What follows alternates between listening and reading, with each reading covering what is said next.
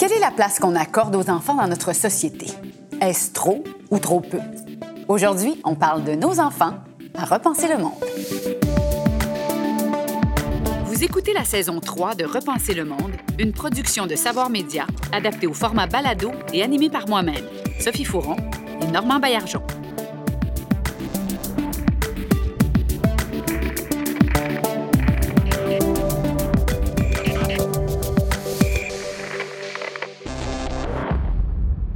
Ah, nos enfants, on s'émerveille devant eux, ils sont notre plus grande fierté, mais quelle est la place qu'on leur réserve réellement dans nos sociétés? J'en parle aujourd'hui avec nos invités que je vous présente à l'instant.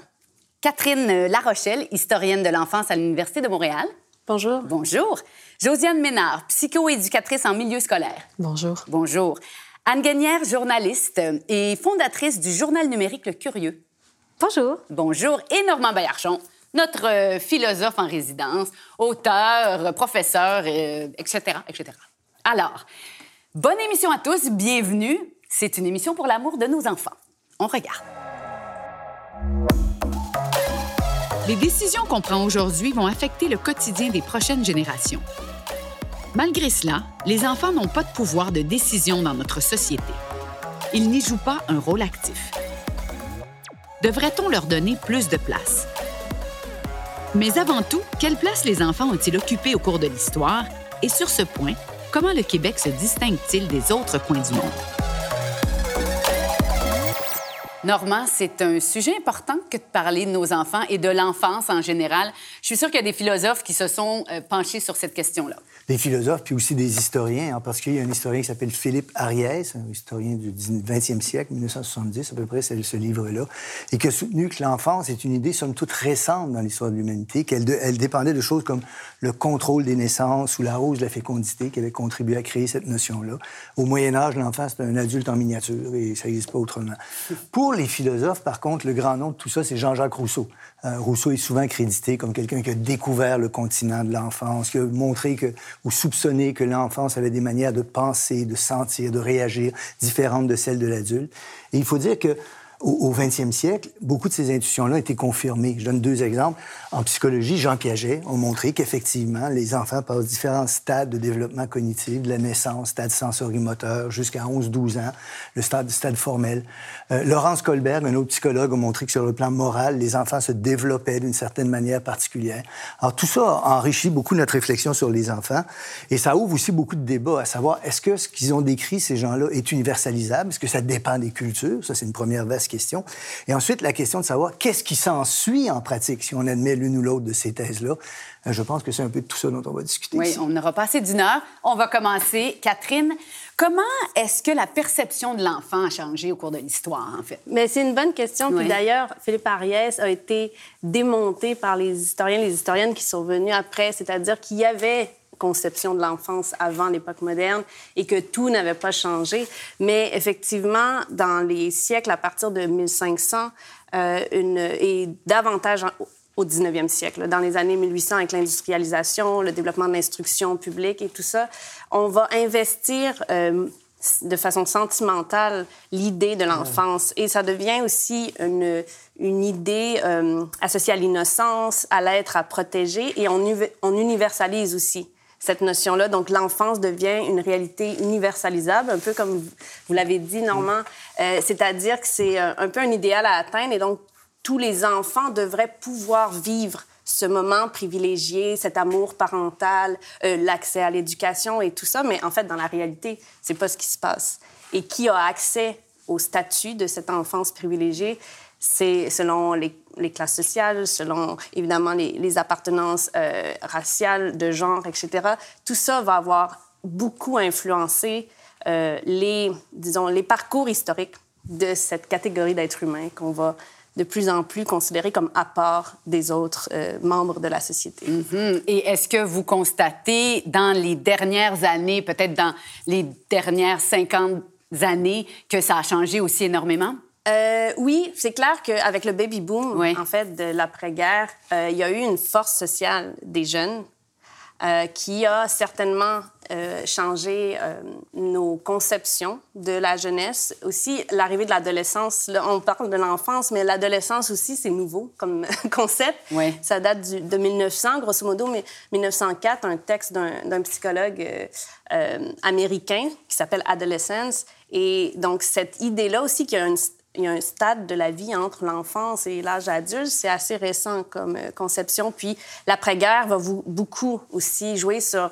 Euh, on, on, reste à l'école plus longtemps grâce à la prospérité de l'après-guerre. Donc, cette catégorie aussi de, de, gens, donc on va appeler les jeunes, euh, ça va euh, changer vraiment là, après la Deuxième Guerre mondiale. Donc, ça devient une culture, euh, ça devient aussi un, un groupe de consommateurs, de consommatrices, mm -hmm. donc qu'on va viser. Donc, il y a certainement, oui, des choses qui, en raison des événements, des phénomènes évidemment beaucoup plus globaux, euh, changent dans nos conceptions de ces groupes-là. Avant de continuer, je pense qu'il faut juste définir les âges, parce qu'un enfant, c'est jusqu'à... c'est de quand à quand? et après l'adolescence et l'adulte. Peut-être, euh, Anne, vous pouvez euh, nous répondre. oui, bah, c'est effectivement un vaste, un vaste sujet. Ben, moi, j'ai l'impression que l'enfance, on peut le prendre assez jeune. Puis, on parlera de citoyenneté numérique et tout ça qui commence encore plus jeune, euh, jusqu'à peut-être la fin de l'adolescence. La majorité, c'est 18 ans. Oui. Ben, je dirais que ça change avec le temps, ça aussi. Ça aussi, hein, ça, varie. On n'a plus les enfants qu'on avait. Hein? ça, ça, dure de plus en plus longtemps. Oui, c'est ça. Oui, c'est ça. même, je, je questionne oui. l'historienne, s'il n'y a pas une sorte de paradoxe ici sur le fait que moins il y a d'enfants, plus ils prennent de place et d'importance. Euh, ben, en, en, fait, peut-être plus on les investit. Oui, c'est ça. On, parce investit l'idée. Oui. C'est vrai qu'il y a, moins de d'enfants, donc hein. il y a un paradoxe, oui. Oui. Puis l'âge, qu'est-ce que c'est l'âge de l'enfant? Ça dépend aussi de tout. Mais c'est quoi les critères? C'est ça que j'allais dire. En fait, c'est quoi le critère d'un enfant? Est-ce que c'est parce qu'il reste plus longtemps à la maison, ce qui fait des études plus longues? Exact. C'est encore un enfant? Ou est-ce qu'à partir du... Parce qu'à ce moment-là, jusqu'à 25 ans... euh, peut des- Exact. niveau, euh, je dirais peut-être biologique, notre cerveau se développe jusqu'à environ 25 ans, tu sais. Fait que je Ah. dirais peut-être au niveau développemental, on a des choses qu'on qu'on à à apprendre encore. Donc euh, moi je situe un petit peu l'enfance comme euh, une période développementale où justement on apprend nos neurones se nos neurones se se, se, se développent, notre style d'attachement aussi qui se forme vraiment à la petite enfance. Euh, les travaux de John Bowlby puis euh, Mary Ainsworth en parlent beaucoup euh, des les, types d'attachement quand- avec notre figure significative, euh, comment on apprend à être un enfant mais en relation avec l'adulte, notre donneur de soins. Donc euh, Et toute la confiance qui se développe à pendant ces années charnières. Oui, absolument. oui, Quand, je vous écoute, j'ai envie de citer Jacques Brel, parce que finalement, c'est lui qui a raison. L'enfance qui peut nous dire quand ça commence, qui peut nous dire quand ça finit. Exactement. Et l'enfance qui n'est pas pareille, qu'on habite ici, euh, vous l'aviez euh, mentionné tout à l'heure, qu'on habite ici ou euh, ailleurs dans le monde. Alors, comment est-ce que c'est être un enfant? Comment c'est- la, la- la notion d'être un enfant varie d'un pays à l'autre? Ben, en fait, euh, j'ai, euh, dans mon jeune temps, j'ai fait un, stage de solidarité internationale à Madagascar, vraiment avec des enfants là-bas. Notre, euh, notre projet visait à euh, offrir un environnement un peu plus ludique euh, aux enfants euh, malgaches qui vivent dans des communautés défavorisées euh, parce qu'on a appris euh, par l'organisme avec lequel on travaillait que dès, dès l'âge de deux ans, dans certaines familles, euh, l'enfant devait contribuer à à la famille en, en fait en allant euh, mendier dans les rues. Euh, donc euh, c'est c'est un phénomène qui est présent là-bas dans les communautés défavorisées. Donc c'est qu'est-ce que l'enfance pour un enfant de qui, qui commence à, euh, sans même avoir les connaissances développementales pour comprendre ce qui se passe. Euh, donc, euh, Hmm. il y a des enjeux là, dans, Il y a plein d'enjeux, c'est pas du tout la même réalité Non, du que c'est ça que, que nos enfants ici qui vont euh, au CPE ou euh, bon qui, se, qui, qui ont tous les outils pour se développer euh, c'est ça. et être heureux. Mais Ouais. oui, mais il y a tout de même des initiatives locales là-bas, euh, justement au centre euh, Sarobidi où j'étais, euh, qui euh, avaient cette euh, volonté de euh, rétablir l'enfance, de redonner leur enfance aux enfants. Euh, donc, euh, c'est euh, dans ce cadre-là que je suis allée euh, travailler avec eux. C'est parce qu'il n'y a rien de pire que d'enlever l'enfance aux enfants. hein. On s'insurge évidemment toujours de ça parce que il n'y a rien de plus dramatique que de, se faire voler son enfance, en tout cas. Mais en même temps, je m'en dire d'aller trop loin dans cette idéalisation de l'enfance. Ça, c'est ça qui fait qu'on leur accorde finalement aucun droit de pouvoir, puisqu'on idéalise le fait que c'est comme une période bénie qu'on mm-hmm. doit sanctifier presque. Puis le nationalisme a beaucoup joué là-dessus aussi. Fin 19e siècle, début 20e siècle, l'enfant, les enfants, de la, ça devient l'avenir de la nation. Euh, on protège même les femmes parce qu'elles reproduisent la nation. Donc, ah leur corps est très important aussi à, conserver. Donc, je pense que dans l'idéalisation, il y a peut-être des fois des dérives, évidemment.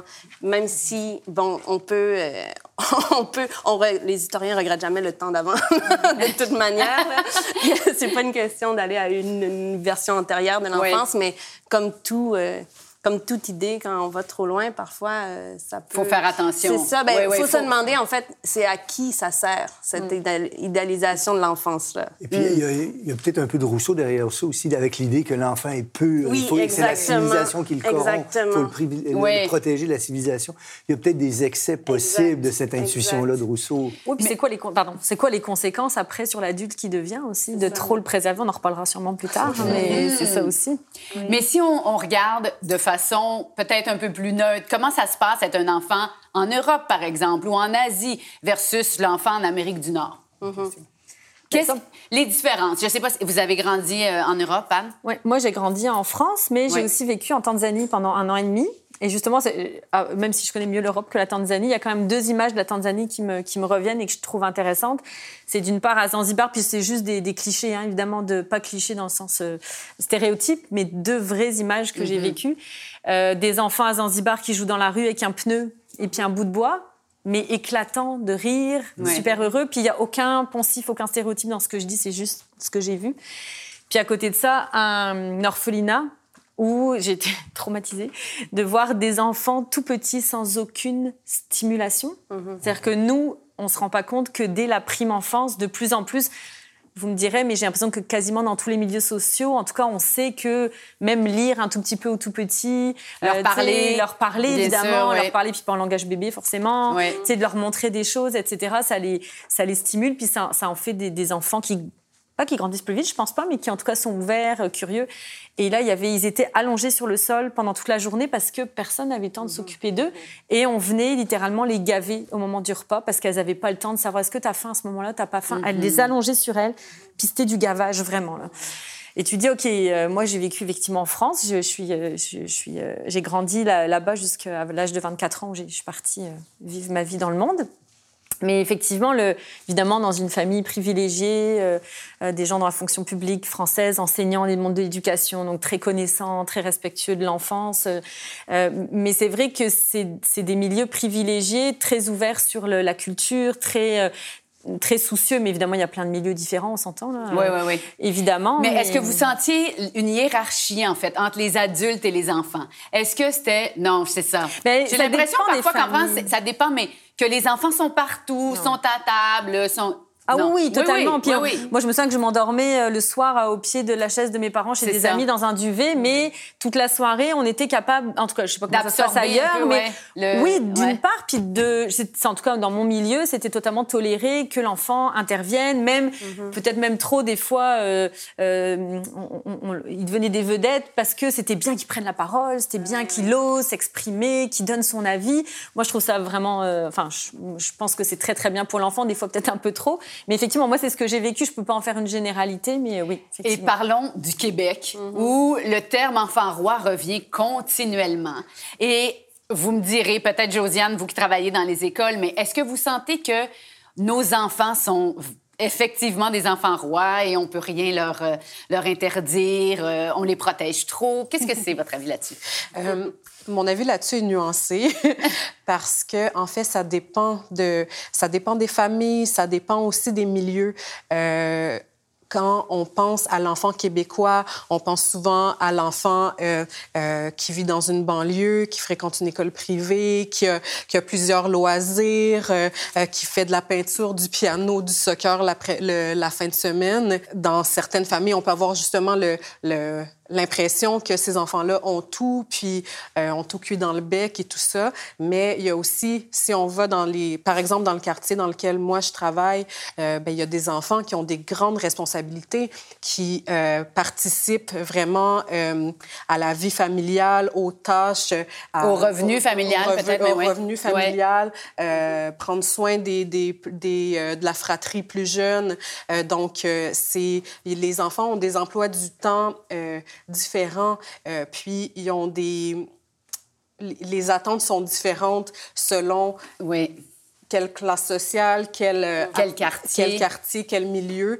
Donc, euh, c'est sûr que avec la, la l'ampleur que la technologie prend, je crois que les enfants ont développé une difficulté à, à tolérer le délai euh, à tolérer le refus, à tolérer bon ces choses-là parce que on est un petit peu en train de, de développer une, une culture de l'instantané.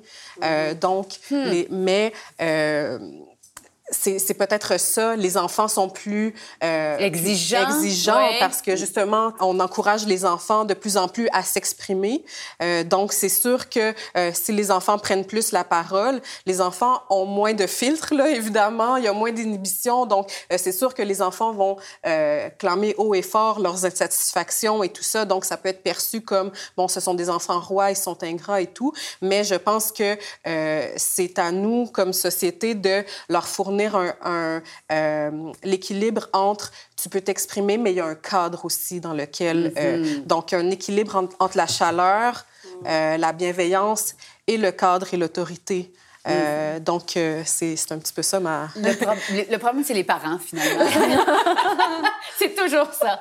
Est-ce que, euh, Normand, vous vouliez ajouter quelque chose? C'était votre remarque, je l'ai beaucoup apprécié parce qu'on a parlé de relativisme culturel sur mm-hmm. l'enfant, l'enfance, mais là, on voit qu'il y a un relativisme de classe sociale possible, puis un relativisme aussi de moments historiques et puis de, de, de, moments durant lesquels se, produit cette enfance-là. Donc, ça fait... Je pense qu'on devrait se méfier des généralisations hâtives sur ce sujet-là. Mais, oui, non, mais complètement. On est mais aussi que faut pas oublier que les générations plus vieilles disent toujours des choses négatives sur les jeunes. Et ça, ça c'est une constance. Je peux, faire une remarque? oui. Dans la République de Platon, Socrate dit ça. Ben, exactement. c'est vrai, c'est vrai. Ben, oui. Et je pense que ça nous en dit beaucoup plus, ce discours sur l'enfant roi, sur les adultes que sur les enfants eux-mêmes. Parce ben que c'est c'est pas vraiment la réalité des enfants qu'on voit derrière ce discours-là, que nos aspirations, euh, nos idéaux, nos demandes, nos frustrations également. Exactement. Le, miroir comptant vers l'enfance nous renvoie notre propre image parfois. Mais en même temps, il faut dire que parfois, je tiens à souligner ça aussi, je pense à Piaget, à Kohlberg, à la philosophie pour enfants, il y a, aussi beaucoup de bénévolence puis beaucoup d'acquis qui ont été acquis par ce regard-là. Beaucoup de choses importantes. Sûr, exactement, exactement, ça c'est clair. Au lieu de parler d'enfants rois, on va peut-être parler de parents rois maintenant, puis ça va oui. tout régler. Anne, vous vouliez dire quelque chose? Oui, juste parce qu'en fait, ça veut dire quoi, enfant roi? Parce que moi, c'est pareil, je viens d'Europe, puis par exemple, nous, on travaille, on commence éventuellement à travailler l'été à partir de 16 ans. Ce qui fait que, tu sais, même là, je me dis oui, enfant roi, enfant privilégié. Donc si c'est ça, ça, mais je veux dire, après, je trouve qu'on les protège pas toujours, on les préserve pas toujours dans tout. Tu sais, l'autonomie à l'école est bien plus développée qu'en France. Et je vous dis pareil, le travail, moi, moi pour moi, c'est difficile d'imaginer mes enfants qui ont aujourd'hui presque 17 et presque 14 commencer à travailler pendant leurs études. C'est comme, et puis ils ont des amis qui font ça, qui travaillent tous les dimanches. Euh, puis là, du coup, ça, moi, ça me, ça me déstabilise beaucoup au niveau culturel parce que je me dis, euh, OK, je leur donne pas la valeur de l'effort, la valeur de l'argent. je me culpabilise beaucoup. Mais, euh, donc, donc, oui, enfant roi, mais pas toujours. Là. Il y a quand même des réalités. Ben, vous, je voulais vous faire réagir. Ça fonctionne. Et là, on va se pencher sur la réelle place que devraient prendre les enfants dans notre société. Selon la Commission des droits de la personne, c'est un droit pour les enfants que de grandir dans un environnement sécuritaire qui répond à leurs besoins affectifs et matériels. De plus, quand les décisions les concernent, leur opinion doit être prise en considération. Mais pour certaines personnes, les enfants prennent trop de place. Ils sont gâtés et surprotégés. Sommes-nous trop ou pas assez exigeants envers nos enfants? Au Québec, on a l'impression de placer les enfants au cœur de nos décisions. Mais est-ce qu'on répond vraiment à leurs besoins et est-ce qu'on respecte leurs droits? Alors, Normand, quelle est, selon vous, la juste place des enfants dans notre société? Je vais répondre par une formule abstraite d'abord et ensuite en plaçant un certain nombre de choses. Alors, sur la question de savoir comment traiter les enfants avec respect, avec ce qu'ils sont appelés à devenir, il y a chez les anarchistes une formule que j'ai toujours aimée qui dit que l'éducation, c'est l'immolation progressive de l'autorité sur l'autel de la liberté. Alors, c'est une formule abstraite, mais elle est jolie. Elle a l'avantage de dire que ce qu'on veut faire, c'est des sujets libres, mais l'autorité va être nécessaire. Nous, la question vient rapidement, laquelle, comment, dans quelle mesure on l'exerce pour garantir les droits de l'enfant puis le respect qui est dû à l'enfance? En allant très grossièrement, je dirais qu'il y a deux grandes écoles. Après ça, il y a tout un continuum entre les deux. Une école qui est plutôt libérationniste, c'est-à-dire une école qui pense que les enfants ont les mêmes droits que les adultes et on devrait tout faire pour s'assurer de ça. Il y a des écoles qui sont moins radicales, disons, et qui pensent qu'on ne devrait pas aller aussi loin, on devrait reconnaître un statut particulier de l'enfance, respecter les droits de l'enfant dans cette mesure-là, et tout faire en, quelque sorte pour immoler progressivement l'autorité sur l'autel de la liberté. Les questions soulevées sont évidemment très grandes et très vastes, et c'est à vous d'y répondre. très bien, on est capable. Ben, vous l'êtes sûrement. Alors, Josiane, je vous demande, quand on parle des droits, des besoins des enfants, on parle de quoi, en fait? Oui. Ben on peut citer un Maslow avec sa pyramide des besoins. Euh, c'est sûr qu'il y a les besoins de base, bon, d'être logé, nourri, etc., qui vont aussi jusqu'aux besoins d'actualisation, d'appartenance et tout ça. Euh, donc, les enfants, c'est sûr qu'ils ont besoin... Euh, d'être protégés, d'être aimés, qu'on leur parle, qu'on les stimule intellectuellement. Euh, les enfants ont besoin qu'on leur laisse un espace pour laisser libre cours à leur imagination. Euh, aussi, c'est important qu'il y ait un cadre, qu'il y ait des règles, une routine, d'offrir euh, des moments prévisibles à l'enfant pour qu'il puisse avoir des repères dans son espace, dans le temps aussi. C'est sécurisant pour un enfant de savoir que, bon, l'heure du coucher, l'heure du coucher est à telle heure, bon, peu importe euh, ce, ce, ce, genre de, de choses qui peuvent paraître banales, mais un enfant qui manque de structure, c'est insécurisant. Donc, euh, on a besoin d'un équilibre justement entre un petit peu de, la folie, la magie, mais aussi euh, une structure. Une stabilité. Oui, c'est mm. ça, une structure, une stabilité, une stabilité, pardon. Aussi d'offrir à l'enfant des microsystèmes hors de son système familial. Oui, la famille, c'est important, c'est au sein de la famille qu'on se développe et tout, mais des amis, des, des, des activités, des d'autres d'autres modèles d'adultes autour de lui pour qu'il puisse justement former des, des, des, connexions qui sont différentes qu'avec les parents parce que bien sûr là on, on a confiance en notre parent on se confie mais il y a d'autres choses qui peuvent se mm-hmm. développer mm-hmm. donc je pense que c'est important de fournir euh, aux enfants euh, des expériences multiples puis euh, de la souplesse en fait. C'est intéressant. Oui. Ben, j'aurais envie de dire que tout ça, mais en fait, tous les êtres humains ont besoin. je suis peut-être de l'école, vous avez dit libérationniste, c'est-à-dire. Euh, parce que tout ça, je me dis, mais en fait, c'est des besoins humains, tout simplement, pas nécessairement associés à une certaine catégorie d'âge. Mm. Puis ce que. Euh, mais si ben, on les a pas à l'enfance, oui, ça ne pourra pas se développer plus tard, je pense. Hein. C'est d'où l'importance de bien les structurer. C'est sûr, mais moi, je me dis, il faut quand même être conscient de où ça vient, cette volonté de protéger l'enfance, mais surtout sur quel terrain ça s'est construit. Puis, si on pense aux pensionnats indiens, donc les, mm-hmm. les pensionnats autochtones, ils ont été construits sur l'idée qu'il y avait des parents inaptes et qu'il y avait mm-hmm. une seule façon d'élever des enfants.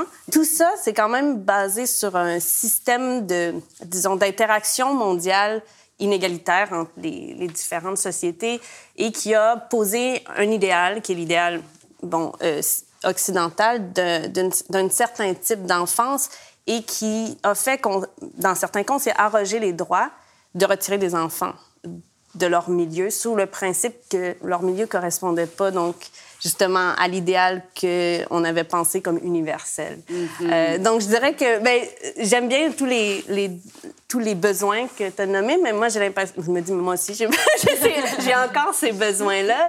Et donc, euh, moi, je sais pas, j'irais peut-être dans l'idée que pourquoi ça serait une classe à part. Euh, à part et donc super. D'ailleurs, il y a toujours un, problème à, mettre une classe de la société comme supérieure. On a fait ça avec les femmes aussi, mais pour les tenir à, distance de l'espace ben, public. Alors, pour vous, les enfants devraient être considérés comme des citoyens euh, à part entière et ils devraient pas être euh, considérés comme des citoyens en devenir? Oui, ben, c'est-à-dire exactement parce que je pense que ça, ça nie le fait qu'ils sont des êtres entiers. Hmm. On a l'idée d'un enfant comme un être euh, à, justement en devenir. Donc, pour, puis d'ailleurs, je pense qu'on a vu dans les capsules, euh, pour c'est eux qui seront pris avec nos décisions dans mm-hmm. l'avenir, mais c'est eux qui sont là en ce moment avec nous aussi. Ils vivent au présent et pas juste au futur. Et donc, je pense qu'on aurait peut-être à gagner à ouvrir un peu plus euh, sur quelle place. Puis bon, c'est ça, c'est historiquement situé. Hein. Il y a eu des périodes où les enfants euh, euh, étaient témoins des activités sexuelles, pouvaient être accusés, mais témoigner aussi en cours avec la même valeur qu'un adulte, jouer ah au même jeu que les adultes. À quelle époque?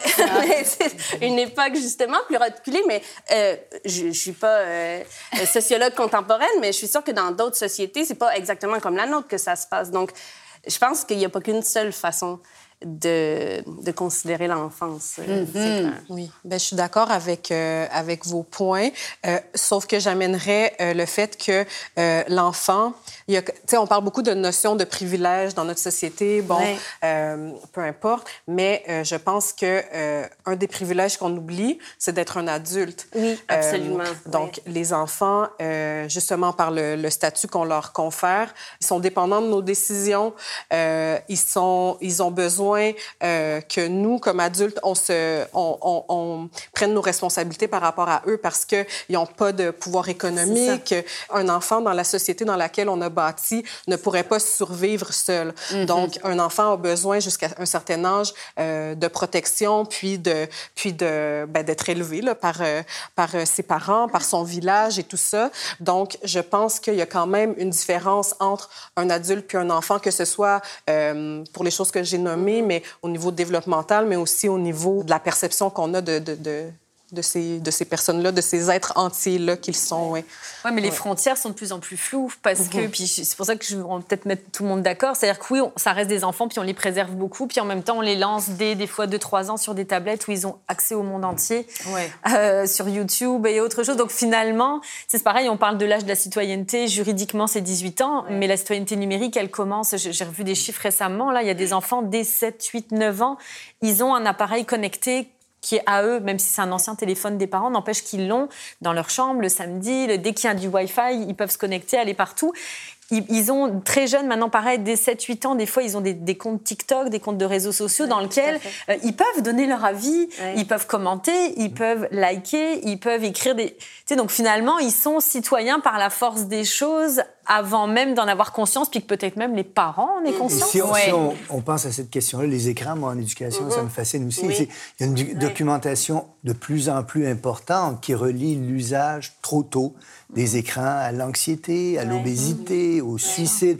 Alors là, les adultes ont quand même une part de responsabilité, même si je vous accorde aussi que nous-mêmes, on est... Oui, on est, on est pris dans les mêmes. Mais, on a des bons exemples.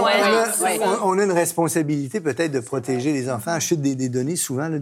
Il y a, des, psychologues, des gens sérieux qui disent aucun écran avant 5 ans, euh, moins d'une heure par jour avec un adulte jusqu'à 12 ans, pas de téléphone cellulaire avant 15 ans, pour aller, c'est ce que vous disiez tantôt, pas d'écran dans la chambre, etc. Donc, et, on sait, euh, c'est de mieux en mieux documenté, c'est par exemple que cette fréquentation assidue des écrans peut avoir des effets sur la capacité de mm-hmm. concentration, sur la capacité mm-hmm. de porter attention à quelque chose euh, de manière longue, ce qui est nécessaire pour étudier. Ben Donc là, on il me semble une part de responsabilité en tant qu'adulte, même si, encore une fois, on est nous-mêmes coupables des mêmes péchés parfois. Oui, ouais, tout à fait. Mais là où je, trouve ça vraiment intéressant, puis il y a des différences de culture, justement, entre l'Europe, je parle de l'Europe forcément, puis, puis d'ici en Amérique du Nord, c'est aussi que... Le, quelque part, c'est une réalité contre laquelle il faut lutter sûrement au niveau individuel, etc. N'empêche que c'est une réalité que les enfants sont sur les réseaux sociaux.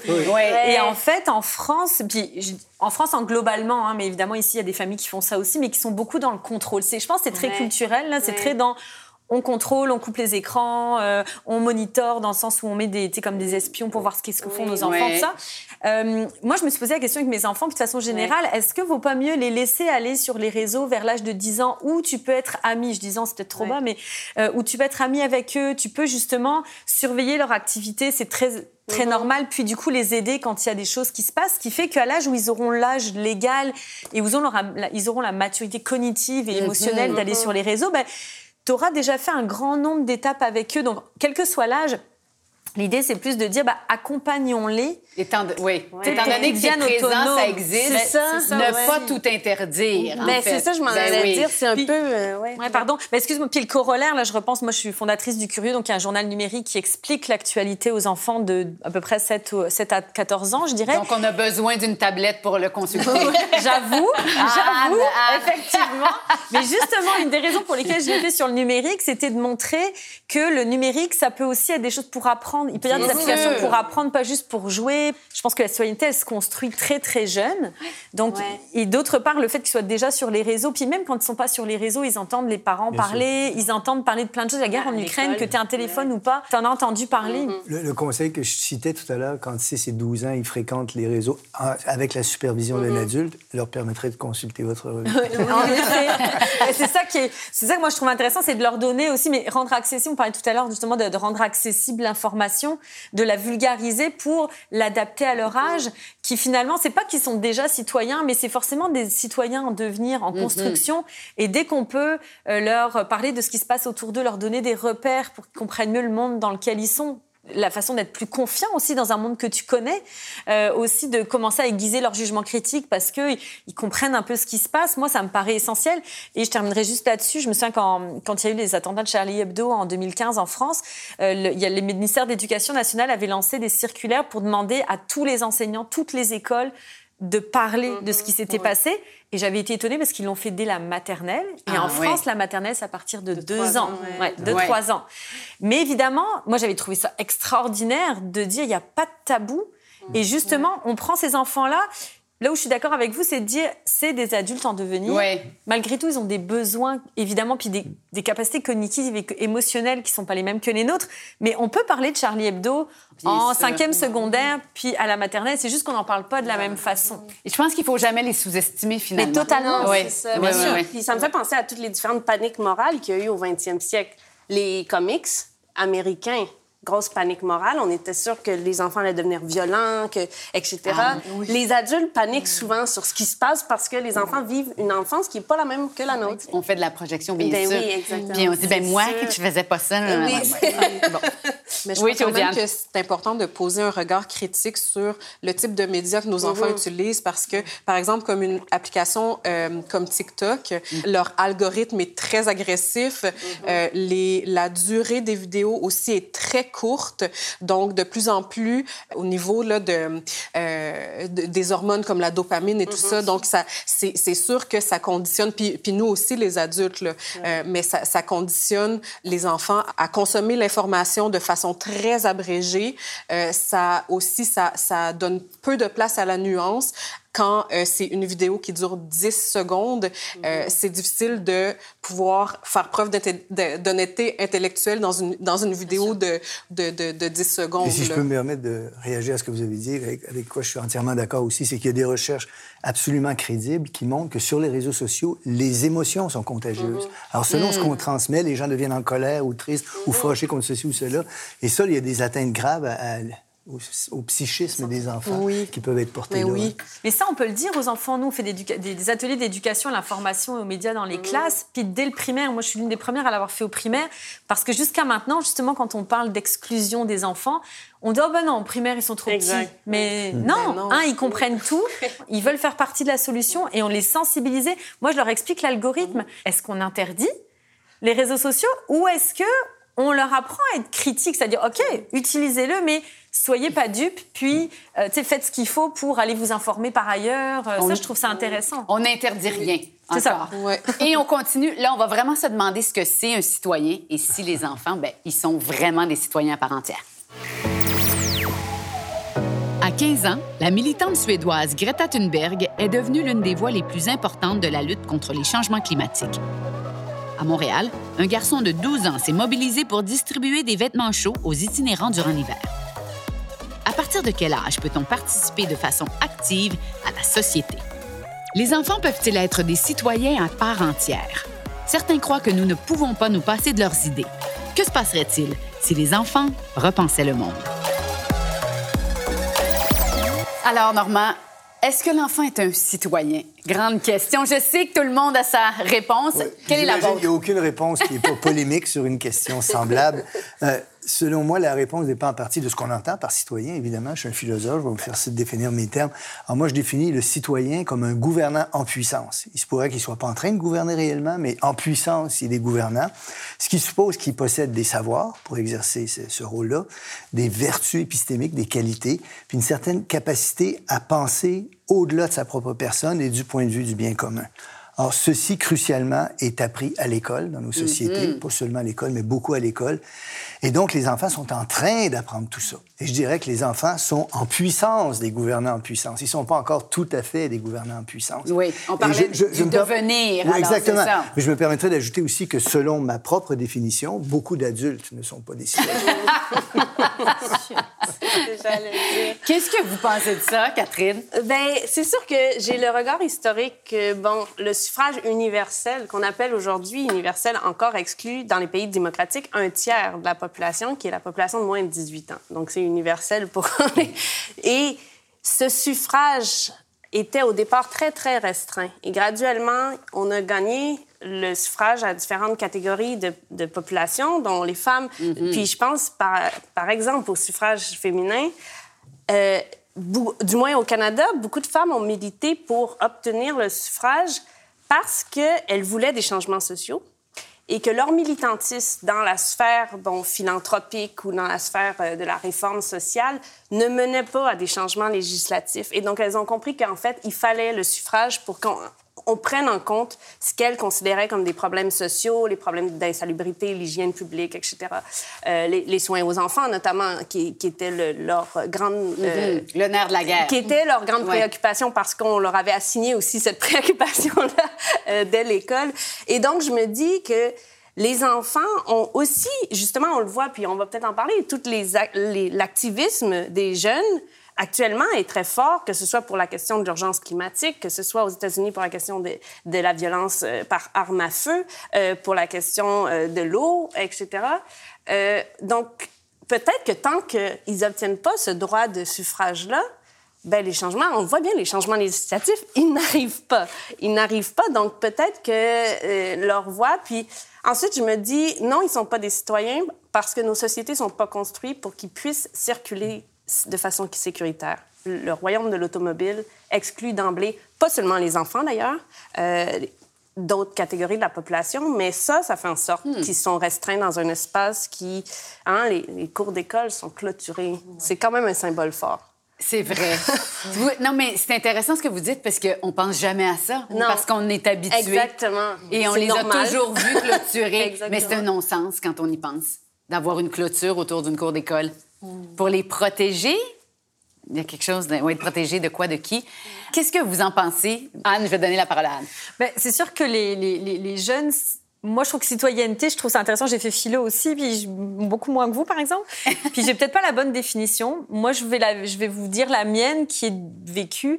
Euh, c'est plus une citoyenneté dans le sens de l'engagement dans la cité, dans la société. Moi, mes grands-parents étaient euh, résistants pendant la Seconde Guerre mondiale. Je suis pas sûre que j'aurais le courage de le faire, mais je suis très fière d'eux.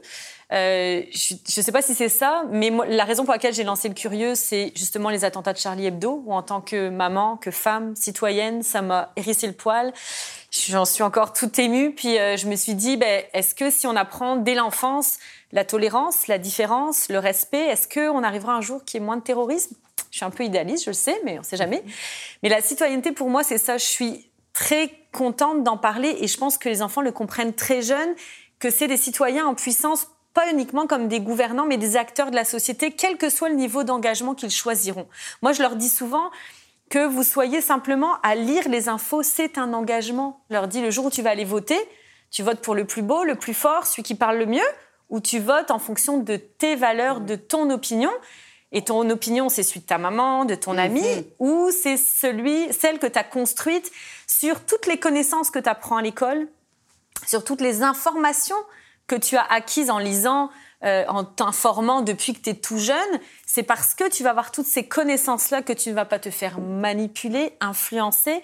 Je leur parle des fausses nouvelles, je leur dis, tu sais, dans nos pays, on est libre. Mais ça veut dire quoi être libre si tu es sur TikTok puis qu'on te donne des mauvaises informations sur un adversaire politique pour que tu votes pour l'autre? Tu es libre en théorie? Oui, tu pas comme en Tanzanie où tu as un fusil sur la tempe pour aller voter, mais au final, tu pas libre. C'est pour ça que le sentiment de citoyenneté, Moi, je pense qu'il existe très jeune et qu'ils se disent à la fin, OK, je comprends pourquoi euh, un, je fais partie de la solution. Puis deux, pourquoi je partage pas de fausses nouvelles? Parce que ça crée des tensions entre les communautés, parce que ça fait prendre de mauvaises mhm. décisions. Donc finalement, c'est de la moi pour moi tout ça c'est de la citoyenneté et que ça va juste augmenter jusqu'à ce qu'il ait l'âge de la de s'engager, même si évidemment on pourra en reparler, il y a des engagements qui peuvent faire dès l'enfance d'ailleurs. Deux, remarques. D'abord, mon expression gouvernement en puissance comprenait tout ça, regroupait tout ça. Hein. Il ne pas gouvernement en acte, mais en puissance. Donc, on a tout ça à faire. Puis l'autre chose que je tenais à dire, c'est qu'au Québec est en train de s'implanter un cours d'éducation à la citoyenneté et on peut espérer que ces choses-là seront traitées là-dedans. J'espère. Ah, mais c'est c'est pas Notamment un la citoyenneté numérique. Mais c'est pas un espoir, mm-hmm. c'est fondamental. Si on n'a pas oui, la citoyenneté numérique, mais moi, ce que, je, ce que je trouve un peu dangereux en ce moment, c'est que justement, on parle que de citoyenneté numérique. mais vous avez raison. je suis tout à fait d'accord avec vous, ça, en fait partie, mais c'est vrai que de le faire plus largement. On peut espérer, puis on peut penser que ça va l'être. Mais c'est ça, parce que la connaissance, citoyenneté. Connaissance des institutions, développement de la pensée critique, ah ben, habileté de l'art du dialogue, de l'écouter autrui. C'est ça que j'allais dire, le développement. Ce genre de choses-là, c'est ce, pratique dès l'enfance. Hein. Le développement ben, de, jugement critique, c'est la... je trouve que quand on a ça, c'est tout découle après. Il y a un exemple que j'aimerais donner, c'est on n'aurait pas soupçonné ça il y a 50 ans, mais dans les années 60 aux États-Unis, un monsieur qui s'appelle Matthew Lipman qui a commencé à développer de la philosophie pour enfants. ça se ah, pratique ben maintenant et ça donne des résultats qui sont de mieux en mieux documentés sur ça prépare la citoyenneté sur l'habilité à écouter autrui, l'habilité à se former son propre jugement, à argumenter. Et c'est des résultats vraiment intéressants. Est-ce que vous le voyez, euh, dès leur plus jeune âge, que cette capacité des enfants à vouloir, en fait, ils savent pas, ils, se nomment pas probablement citoyens, mais c'est un peu ça qu'ils sont, en fait. Je travaillais dans une école primaire il y a quelques années, puis il y avait un politicien qui avait euh, été invité par les élèves qui leur avaient écrit euh, pour parler du réchauffement climatique. D'accord, ben vous êtes politicien, vous êtes élu. Qu'est-ce que vous, vous voulez, euh, qu'est-ce que vous, vous allez faire? Puis voici nos, nos, suggestions. Puis j'ai assisté à la, à la table de discussion, le, politicien qui est venu dans la classe et tout. Puis c'était vraiment des échanges. C'était des élèves de, de sixième année. Puis c'était des échanges éloquents, c'était des échanges plein de, plein de sens. Là. Mm-hmm. Puis euh, je, je, ne suis plus impressionnée parce que je, je m'attends à ça des enfants. Je, je, on pourrait dire, oh, c'est impressionnant, mais non, c'est parce qu'on les a sous-estimés beaucoup. Euh, puis euh, quand on leur donne justement, quand on les sensibilise, quand on leur apprend ce genre de choses-là, ils, ils, ça vient les chercher émotionnellement parce qu'ils se disent, ben c'est le monde dans lequel je le vis, c'est dans le monde dans lequel mon petit frère, ma petite soeur, mes amis vivent. Euh, qu'est-ce qu'on veut construire comme monde. Donc, je pense vraiment que, oui, dès le primaire, les enfants ont cette capacité-là. Puis je le vois dans leurs actions. J'ai... Euh, euh, un, enfant là, qui, qui avait dit Oh, mais tu, tu, tu, lances comme une fille. Il avait dit ça à, à, un, autre élève, puis l'autre élève a dit ben ça, c'est du sexisme. Mhm. Puis il lui a expliqué, puis ah, tu sais, fait mhm. on n'a même pas eu à intervenir. On aurait mhm. pu moi, là, l'adulte en présence, j'aurais pu dire, hey, ça se dit pas ce genre d'affaires-là, mais non, j'ai, ils, ils ont fait de l'éducation par les pères, la situation s'est réglée par elle-même. Puis après ça, nous, notre rôle là-dedans, c'est d'aller renforcer positivement. C'est quand même une belle époque. moi, j'allais vous demander, est-ce qu'on leur laisse assez de place? Mais la, la chose formidable en ce moment, à notre époque, c'est qu'ils la prennent, cette place-là. Et on pourra parler de différents exemples. On a parlé de Greta Thunberg dans la capsule, mais il y en a des dizaines et des dizaines d'enfants qui prennent la parole via les réseaux sociaux, mais aussi mhm. qui organisent euh, des marches, mhm. euh, des manifestations. Il y a quelque chose d'extrêmement réjouissant. Mais l'idée que justement, il y a aussi des adultes qui sont des gouvernants en puissance que peut-être qu'on aimerait mieux pas. euh, le droit de vote des enfants, qui est un sujet très radical dans un sens, il y a une, une organisation au Royaume-Uni. Euh, je me demande si c'est pas Amnesty International qui soutient, qui défend donc le, droit de vote pour les enfants. À quel âge? Euh, ben c'est c'est toute la question. C'est un peu la question. Moi-même, je me suis demandé, mais est-ce que tu sais, euh, dès qu'ils savent écrire, peut-être, dès qu'ils savent lire, parce qu'on dit aussi souvent un argument, ça, ils, vont voter comme leurs parents. On parle de ça qu'on dit. Bien sûr. Oui. Ils vont voter comme leurs ben, parents. on disait aux femmes qu'elles allaient voter comme, comme, leur mari. Ben oui. Alors, ben et nous-mêmes, du bon bord. On est influencés dans nos votes. Je veux dire. Certains, certaines personnes votent de façon euh, très autonome, peut-être d'autres moins. Pourquoi ça serait différent pour les enfants? Mm-hmm. C'est c'est sûr que moi, je serais moins à l'aise avec ça dans le sens où on l'a dit, tu l'as très bien dit tout à l'heure, vous l'avez dit très, très bien tout à l'heure, c'est, c'est plus un. Les enfants sont en développement même cognitif. Je veux dire, c'est ce que vous disiez tout à l'heure, je trouve ça vraiment intéressant dans la définition du citoyen. Il faut qu'il soit capable de penser aux autres. Donc, je pense qu'il faut quand même qu'on, tu sais, comme vous disiez, il y a, il y a comme l'équilibre entre euh, les laisser euh, agir, puis en même temps dans un cadre. Donc, par contre, les habituer au droit de vote. Moi, je trouve que ce que fait Élection Québec, de permettre à chaque fois qu'il y a une élection, euh, d'avoir comme un isoloir où les jeunes peuvent aller voter, puis après on donne le même. Euh, je sais qu'au niveau du fédéral, c'est le cas aussi. Euh, nous, on explique aux jeunes justement c'est quoi les élections municipales. On, on, on explique les programmes des uns et des autres, non pas pour que moi, en tout cas, ils puissent voter demain, c'est pas le but, mais que quand ils vont avoir l'âge, ils aient eu l'habitude de se poser les questions. Moi, je leur dis toujours, encore une fois, entre tous les partis, il va falloir que tu votes pour la personne qui va le mieux représenter la société que tu veux construire. Mais c'est quoi ce que tu, comment tu le sais ça? Parce que dès que tu es jeune, tu t'informes, tu comprends ce qui se passe, tu es curieux.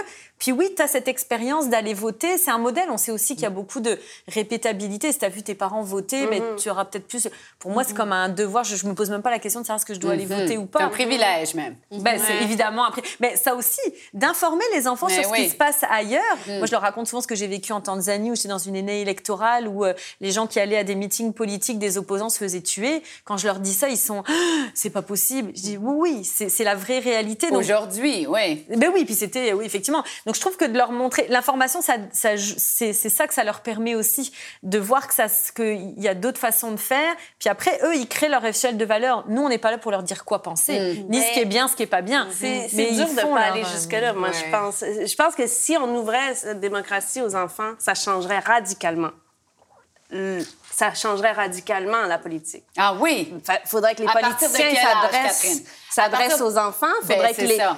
Ils changeraient leur message. Exactement. les préoccupations ne seraient pas les mêmes. Il faudrait essayer pour la prochaine. oui. Tu sais, là, pendant quatre ans, projet pilote. Encore deux, deux, remarques. D'abord, je pense que le cours d'éducation à la citoyenneté peut très bien préparer ce terrain-là. La deuxième chose, pour aller dans le sens que vous disiez tout à l'heure, des enfants qui ont du mal à se placer du point de vue du bien commun, ce qui devrait être une seconde nature pour le citoyen, même des adultes ne le font pas. Les adultes qui, je donne un exemple euh, qui vient à l'esprit spontanément, un adulte qui réagit à une réforme de la fiscalité en pensant seulement à l'effet que ça va avoir sur lui, sur refuse de se placer du point de vue du bien commun. C'est un travers humain, sûrement. Josiane, j'aimerais ça vous entendre sur le, droit de vote chez les enfants. ben, honnêtement, si, euh, les, si les plateformes électorales pouvaient être vulgarisées, je pense que ça pourrait être un exercice intéressant. Je ne sais pas à partir de quel âge, là, nécessairement. Oui. Qu'est-ce que vous aviez en tête, Catherine? À partir de quel âge? Moi, j'ai pas en tête. C'est une question que je trouve très intéressante. Oui. Très intéressante parce qu'aussi, on est dans un moment historique qui est assez récent. Je veux dire, c'est pas de tout temps la démocratie comme on la connaît aujourd'hui. Mm-hmm. euh, et elle n'est pas encore, justement, universelle. Elle peut elle a eu des changements assez radicaux dans les deux derniers siècles pourquoi pas, elle pourrait pas aller vers encore plus de démocratie? C'est une question que je me pose. Puis, on, on met beaucoup... Vous voulez pas euh, vous mouiller, hein? Non, je me mouiller. je suis historienne. Je, je suis pas vers l'avenir. je, je constate. On, on, vous réinvite dans dix ans. Oui, c'est ça. Mais la démocratie, c'est pas juste le droit de vote en même temps. On parle du droit de vote, mais la démocratie, je veux dire, tous les jeunes, là, on parlait tout à l'heure. Ben oui. mais, par exemple, il y a des jeunes Australiens qui viennent de porter plainte contre le ministère de l'Environnement mhm. australien parce qu'ils ont autorisé une, une, une, usine à... Je veux dire, excellent point. Ils n'ont pas besoin de voter pour, pour être engagés, pour, être citoyens. la consommation, exactement. Puis ça, on peut leur apprendre dès le jeune âge, le fait, le fait de... c'est voter, hein, oui, c'est vrai. mais ce qu'on fait aussi, on parlera sûrement peut-être d'anxiété aussi, mais l'anxiété qui est liée à l'information, elle est, elle est vraie. Ce qu'on fait aussi, ce que les psychologues conseillent, c'est par exemple de dire, ben, dès que tu redonnes de l'action à quelqu'un, son mhm. anxiété diminue. Donc c'est vrai que de dire, par exemple, tu as peur du réchauffement climatique, agis à ton niveau, ben, ils, font des actes citoyens. Mhm. La guerre en Ukraine, il y a eu tout un débat de savoir est-ce qu'on en parle aux enfants ou pas. Euh, mais tu peux en parler, oui, c'est anxieux, anxiogène, mais après, mais va avec lui acheter euh, une boîte de céréales pour aller donner euh, des Ukrainiens, mhm. va à la manifestation en soutien à l'Ukraine. Et tout ça, c'est des, c'est des habitudes d'engagement citoyen qui sont, moi je trouve que c'est ça, c'est le droit de vote, c'est comme un peu un, stade élevé, mais il y a comme plein d'échelons avant qui leur apprennent et qui les amènent à ça. Tout à fait. Rapidement, est-ce qu'on peut se passer de la vie des enfants? Je ne crois pas qu'on puisse s'en passer. Je crois qu'on perd beaucoup à s'en passer. D'ailleurs, on aurait sûrement gagné à en avoir avec nous. Ah! Ça aurait été Bon, là, je vais être remplie de culpabilité. Mais je pense qu'on gagnerait beaucoup à... euh, et pas à les écouter juste pour voir s'ils ont bien intégré les façons de faire qu'on leur inculque. Parce que l'école, c'est ça, finalement, quand même, fondamentalement, ce qui n'est pas mauvais euh, à 100% mais je pense que si on les considère comme des êtres entiers maintenant, de savoir comment eux, maintenant, voient le monde c'est autre chose que comment nous, on le voit. Puis donc ça, je pense quand même on a à gagner, euh, comme avec toutes les strates de la population. On a beaucoup parlé des personnes âgées C'est aussi ce que avec la j'allais pandémie. dire. Et c'est la même chose, je pense. Oui. Josiane, est-ce qu'on peut se passer de la vie des enfants? Je ne crois pas. Parce qu'en tout cas, moi, dans ma pratique personnelle, à partir de 14 ans, les enfants peuvent donner leur consentement libre et éclairé à un suivi en psychoéducation. Mais même avant ça, je- je- avant cet âge-là, je m'assois avec l'enfant puis je, puis je lui parle, puis, je, lui, je lui demande, lui, qu'est-ce qu'il pense du suivi, qu'est-ce que, euh, qu'est-ce que cet enfant-là croit qu'il a besoin de travailler, ou peu importe. Fait que je pense que moi, je, pars de l'enfant pour construire ma pratique. C'est quoi, c'est quoi tes intérêts, c'est quoi tes forces, c'est quoi tes difficultés? Tu sais, c'est, très important pour moi. Puis quand je, quand je fréquente les enfants à l'école, ben, euh, j'apprends à les connaître et tout ça. Il y, en a que je peux donner une tape dans le dos, mais il y en a que, ah, ben, je, je, je, les toucherai pas parce qu'on a eu la discussion. Puis moi, ah, ben, moi, le toucher, j'aime pas ça. J'aime pas ça me faire toucher l'épaule. Donc, c'est toujours, tu sais, pour moi, c'est indispensable de, de, de, De les écouter. de les écouter, d'a- d'aller chercher leurs paroles, puis, puis même ceux qui sont euh, qui ont plus de difficultés à s'exprimer, ben de leur donner euh, cet espace-là, puis de, de, de de bâtir la confiance avec eux parce que c'est l'alliance thérapeutique, le lien se, se développe pas en une journée. Donc, c'est d'être patient, puis c'est de voir aussi, euh, euh, de voir aussi au-delà du comportement qui peut être qui peut être perturbateur ou peu importe, pour aller chercher le message puis le besoin derrière les comportements. Euh, puis ça, c'est l'enfant qui peut nous le dire. Euh, donc, c'est pour moi, c'est la vie de la vie de l'enfant, ben c'est C'est fondamental. C'est fondamental, oui. Anne, rapidement. Rapidement, d'un point de vue sociétal, je pense que oui, ils peuvent nous apporter des choses parce qu'ils ont une innocence, une fraîcheur d'esprit, puis c'est d'une autre génération, ils voient peut-être les choses différemment et nous font évoluer. Après, je dirais pas de survaloriser leur point de vue, car pour moi, c'est encore des êtres malgré tout à en devenir. Et il y a quand même beaucoup de choses, des hormones, plein de choses qui font que ils vont, je le vois avec mes enfants, Oui. ils peuvent être extrêmes parce qu'ils sont romantiques, parce que. euh, par contre, je pense que la société de demain a y gagné encore plus qu'aujourd'hui, parce que si on forme pas nos enfants aujourd'hui à la citoyenneté, on va avoir quel monde demain. Si on les on les forme pas aujourd'hui à être tolérants, inclusifs, informés, connaissants, euh, ben, c'est quel monde on se prépare demain. Donc, à la limite, moi, je trouve que c'est plus là-dedans qu'on on a gagné de leur avis, évidemment pour tout ce que vous avez dit, on a besoin de leur avis aujourd'hui, mais encore plus pour le monde qu'on veut construire. Bon, ben on va lancer l'appel. Euh, oui. Merci. On va se laisser euh, avec une citation de Normand euh, qui va nous. de- C'est qui aujourd'hui, Bon, Normand? c'est- habituellement, comme Oui. vous le savez, je cite un philosophe qui porte un point de vue euh, général sur les choses dont on a discuté. Aujourd'hui, je fais une exception. Je vais citer un poète, euh, Jacques Prévert. Ah, ouais, c'est son préféré. Prévert que j'aime beaucoup, beaucoup. Et Prévert qui avait cette formule magnifique, je trouve. euh, les enfants ont tout, sauf ce qu'on leur enlève. Je trouvais ça assez joli. Et il y a un poème de lui qui s'appelle L'enfance, il est très court, rassurez-vous, où il revient sur la nostalgie de l'enfance, la valeur de l'enfance, mais aussi la permanence de l'enfance. Alors je trouvais ça intéressant de le citer. L'enfance, dans le lointain de la jeunesse, l'adolescent le méprise et ne veut pas l'entendre. Ce n'est plus moi, dit-il. C'est un petit qui ne sait pas ce qu'il dit. Mais le petit dit ce qu'il sait, et même et surtout quand il se tait. L'adolescent grandit, il n'a pas étouffé tous les cris, il n'a effacé ni les rires, ni les larmes. Les éducateurs veulent le jeter dans le grand pareil au même. Il ne veut pas penser au pas, il ne veut pas rêver à la baguette, il veut l'enfance. Vraiment beau. Ben, on a envie d'applaudir. Oui, oui, c'est vrai. Merci, Normand. Merci à vous trois, Catherine, Anne, Josiane. Euh, vous êtes vraiment lumineuses. Merci de cette belle conversation. Et je vous promets qu'on va essayer de faire une émission avec trois enfants la prochaine fois. Merci infiniment. Merci à vous. On se revoit bientôt pour un Repenser le monde ensemble. C'était Repenser le monde, une série adaptée au format balado, animée par moi-même, Sophie Fouron et Normand Baillargeon. Avec Anne Guénière, Catherine Larochelle, et Josiane Ménard. À la réalisation, Éric Savage. À la recherche, Jean-Baptiste Hervé. À la recherche, Karine Côté-Andréetti et Micheline Bélanger. À la recherche, Annabelle Tasse. Captation et montage, GDO Film. Production déléguée, Anne-Marie Simard. Production exécutive, Nadine Dufour.